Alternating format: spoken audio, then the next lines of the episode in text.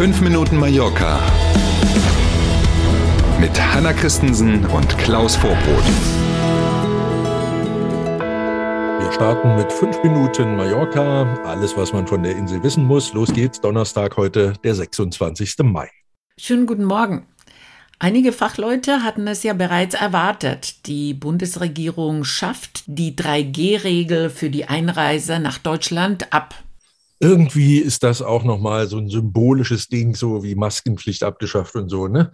Das liest man und dann schmunzelt man so ein bisschen und atmet durch und trotzdem wissen wir ja alle, dürfen wir uns nicht in falscher Sicherheit wiegen und so weiter. Ja, und so weiter. genau. Wissen wir alle.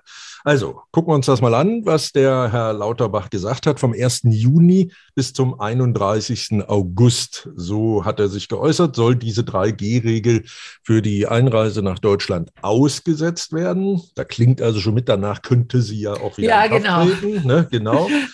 Die Kontrollen an den Flughäfen entfallen dann de facto für diese Sommerzeit. Die gab es ja jetzt ohnehin nur noch sporadisch ähm, und nur noch stichprobenweise. Der digitale Covid-Pass, dieser EU-weit gültige für die Einreise nach Deutschland, dann also nicht mehr nötig. Aber aufpassen, das gilt eben nur für die Einreise nach Deutschland.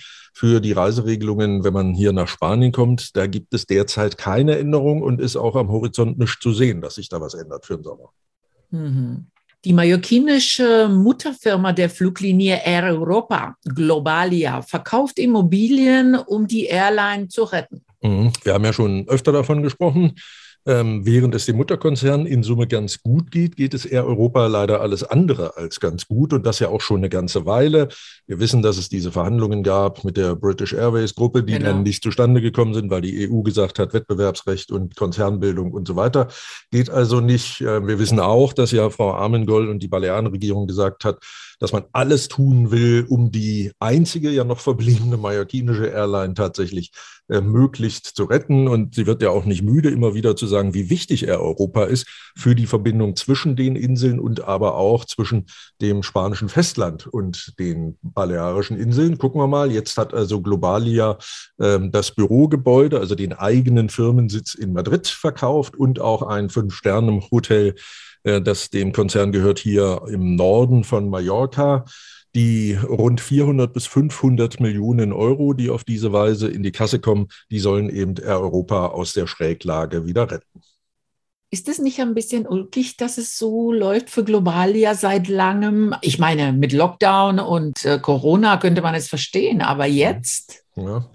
Also so richtig weiß man es nicht. Das ist ja eine Erscheinung, die wir überall in Europa sehen. So, ne? Die Fachleute reden ja davon, dass es sehr Mhm. zeitnah zu einer Konsolidierung äh, der, der Airlines kommt im Vergleich zu ähnlich großen Kontinenten. Wenn man mal nach Amiland guckt, Mhm. Ne, da gibt es eben nicht so viele Airlines, wie wir die hier in Europa haben. Jetzt haben wir ja gerade gelernt, dass die Lufthansa ja mitbietet, wenn es darum geht, den Nachfolger von Alitalia irgendwie Mhm. ähm, in neues Fahrwasser zu bringen. Also da tut sich was am Himmel und da passt dann diese Meldung dieser ja im Verhältnis zu allen anderen recht kleinen Airline, die passt da dann doch irgendwie rein. Hm. Mhm. Weil der Tourismus wieder so gut läuft, kommen 400 zusätzliche Polizistinnen und Polizisten vom spanischen Festland für den Sommer nach Mallorca. Darf man jetzt nicht falsch verstehen, nicht um hier auch Urlaub zu machen. Urlaub. Ne? Genau, sondern die sind eben zusätzlich da, weil das Sicherheitskonzept, das die Verantwortlichen jetzt mit Blick auf die ja hohen Buchungszahlen und damit zu erwartenden hohen Gästezahlen in den Sommermonaten, ähm, haben die das Sicherheitskonzept also angepasst. Daraus folgt, dass man eben so einen Stellenplan, Personalplan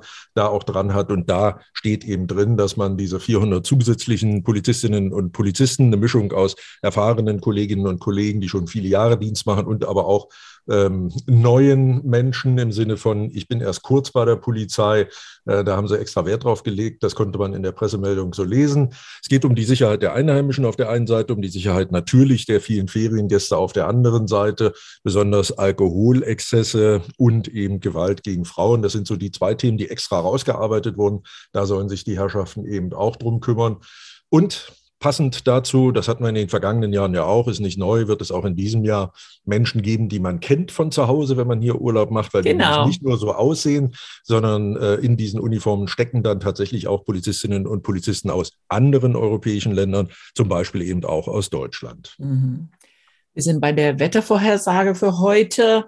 Gestern war ja tatsächlich nicht so prickelnd. Mhm. Auch heute kann es vereinzelt noch Schauer geben. Sonne und Wolken wechseln sich ab und das Thermometer klettert langsam wieder auf Werte bis 26 Grad. Na bitte. Schön. Die Richtung stimmt auf jeden Fall, was das Thermometer und das Wetter angeht. Alles andere bei Ihnen hoffentlich auch. Wir wünschen einen schönen Donnerstag und Sie wissen schon, morgen früh sind wir wieder da. Wir freuen uns drauf. Danke für das Zuhören heute. Machen Sie es gut. Bis morgen um sieben. Hasta mañana.